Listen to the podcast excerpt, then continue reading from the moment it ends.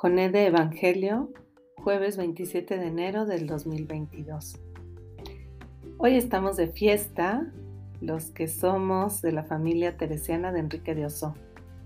Hoy celebramos a este gran santo, amigo fuerte de Dios, que dedicó toda su vida y sus energías para conocer y amar a Jesús y hacerlo conocer y amar.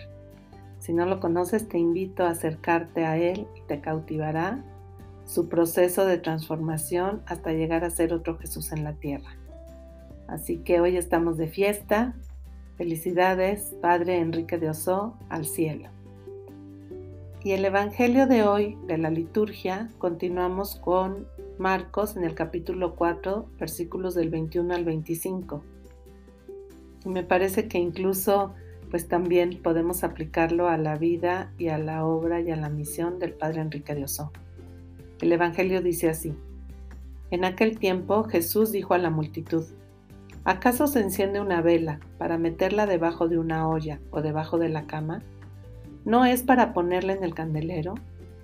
Porque si algo está escondido es para que se descubra, y si algo se ha ocultado es para que salga a la luz. El que tenga oídos para oír, que oiga. Siguió hablándoles y les dijo, pongan atención a lo que están oyendo. La misma medida que utilicen para tratar a los demás, esa misma se usará para tratarlos a ustedes, y con creces. Al que tiene se le dará, pero al que tiene poco, aún eso poco se le quitará. Esta es palabra del Señor. Gloria a ti, Señor Jesús.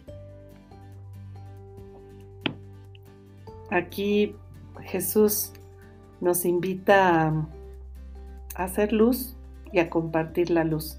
Enrique de Oso fue una luz y sigue siendo una luz para muchos. Y él realmente hizo vida el Evangelio. Él escuchó, aprendió de Jesús y vivió como él. Ojalá nosotros también esos dones que hemos recibido, esa luz que nos han regalado, no la escondamos debajo de una cama, debajo de una olla, como pone esta comparación Jesús. Dice, la vela es para ponerla en un candelero y para alumbrar, para iluminar. Entonces, ojalá cada uno de nosotros pues estemos en un candelero y demos luz a otros y nos dejemos iluminar por otros también. Que el Dios de la vida te acompañe, que la palabra de Dios te nutra y te ayude a vivir de un modo más pleno y feliz todo por Jesús.